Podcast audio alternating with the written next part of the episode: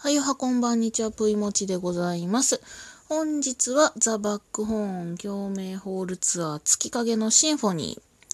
ーの、えー、ライブの配信がなされましたので、そちらの感想についてお話をしたいと思います。えー、今日なんで関西弁やねんということなんですけれども、私、これ聞きたてほやほやでですね、興奮冷めやらずに、ちょっと冷静に関西弁以外の言葉で喋るということが今おそらくできないであろうということを予知して逆に関西弁で喋ってます。で、えっ、ー、と、ちょっとお聞き苦しいかもしれませんがご容赦くださいませ。えー、もう聞かれた方もいるかと思うんですけれども、改めてセットリストの方から確認をしたいと思います。えー、サウンドエフェクト SE が入った後にトロイメライから始まりまして、えー、そこから閉ざされた世界からのカラス悪人。でシンフォニア with you アンコールでコバルトブルー刃以上が今回配信された楽曲になります。体感としてはめちゃめちゃこうね、凝縮されてたので、もうあっという間だったんで、あの課金するんで、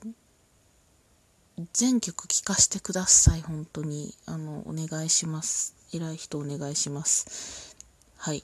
ていうことぐらい、今、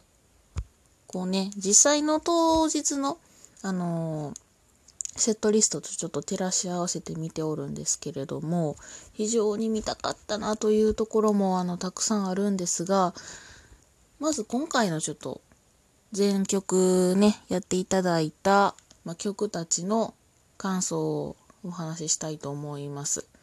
で実際にあの今回配信されてたのをリアルタイムでメンバーの方も見られてたみたいでですねあの YouTube のチャットの方でえー、皆さんちょっとおのおのコメントをしてくださってたようでして、私も後になってそれチェックしておったんですけれども、え、ー、と、岡峰さん曰く、今回の SE はかなり力を入れて作られてたということで、私も、あの、もう一回ちょっと改めて SE の方を聞いたんですけれども、ま、今回最大のその月影のシンフォニーのツアーの特徴としましては、ストリングス隊の皆さんが入られてたということもあったので、なんかこうね、えっ、ー、と、SE からは、こう、美しさ、えー、幻想的さ、そういった、まあ、雰囲気というのが漂ってまして、まさにそのセットリストにもあるようにですね、あの、トロイ村から入られてるんですね。そういったあの、こう、何て言うんですかね。幻想的な世界から、まあ、スタートしてっていうのが今回の月影のシンフォニーの特徴なのかなと。まあえーと、今回のセットリストはそういう風にちょっと感じまして。で山田正史さん曰くですねセットのこの奥側に大きなお月様が掲げられてたんですよ。でまあそれが、えー、正史さん曰く優しさの象徴であると、えー、皆さん私たちを包み込んでくれるそういったあの象徴になっているお月様ということで私も勉強をさせていただきました。でこれがねあの照明といい仕事をしてくれたんですよ。もうまもともとその爆本って結構照明めちゃめちゃいい仕事するじゃないですか。この各楽曲によってね。もう単色で逆光でこう影だけを映してもう皆さんのその命のこう躍動感を出してくるところもあればおどろおどろしさをこう逆に出して赤と緑のこの対照的な照明でバチッともう毒ありますみたいなね、そういう演あの演出とかもしてくださってたんですけど今回は照明プラスその大きなお月様っていうのもかなり要になってきたんじゃないかなと思います。でこれ私聞く前にセットリスト見てなかったのでめちゃめちゃ驚いたんですけどカラスすんのかいと嬉しかったんですけど、いや、ここでカラスくんの回とめっちゃ思いまして、で、しかもそこにストリングスが入ってきたんですよ。もうただでさえこう罪深い曲なのにストリングスが入ることによってより背徳感が増す。こうあのそこから沼の底からこうじわじわじわじわとこうねあの子供は見ちゃいけない。もう何かがこう這いずり出てくるようなそういうあの世界観というか雰囲気醸し出してて本当にもうストリングスとバックホーンの化学変化たるやとんでもなく素晴らしいと思いました。でもちろんストリングスがま入ることによって曲自体の洗練さや美しさ繊細さっていうのが際立つものなのかなっていうふうに思ってたんですよ。それはもうトロイメライを聞いた時に思ったんですけど逆にその、うん、真逆のまあカラスであったり悪人であったりっていう楽曲に対してストリングスが入るっていうことに対してまた違った面を見せられるというか倍増するその効果っていうものがあるっていうのをですね今回のそのツアーの配信を見て学んだというかぜひ他のツアーでもストリングスタイを入れていただきたいなっていうふうに思いました。で、まあトロイメライで美しく入り、で閉ざされた世界でこう緊張感のある切迫した世界観に入ってからのも背徳感丸出してどエロいどちゃくさエロいもうカラス入って沼に落ちてからの悪人で自らの罪をこう償って救いを引っ張り出されて光の方に戻してくれるっていう流れだったんですけれどもそこからですねまた光オブ光なんですよ。シンフォニア入れてくださったんですね。最近の楽曲になるのであの光属性が非常に強い。うん。あの悪人自体もやっぱり最近の曲ではあるんですけどやっぱり人間の過ち過去、えー、犯してきてしまった、まあ、そういうこと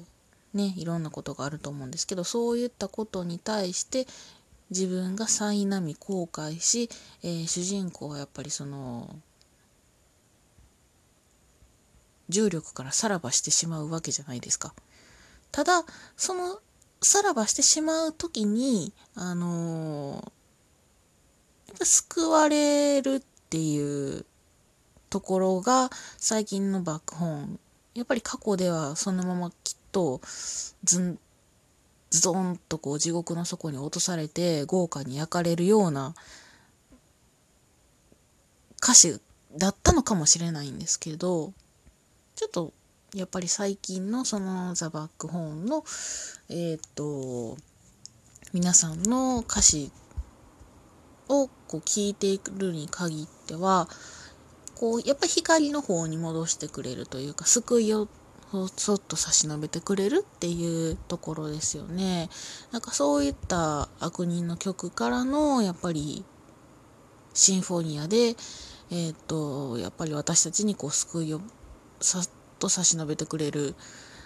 明日も生きようという力を与えてくれるっていうところ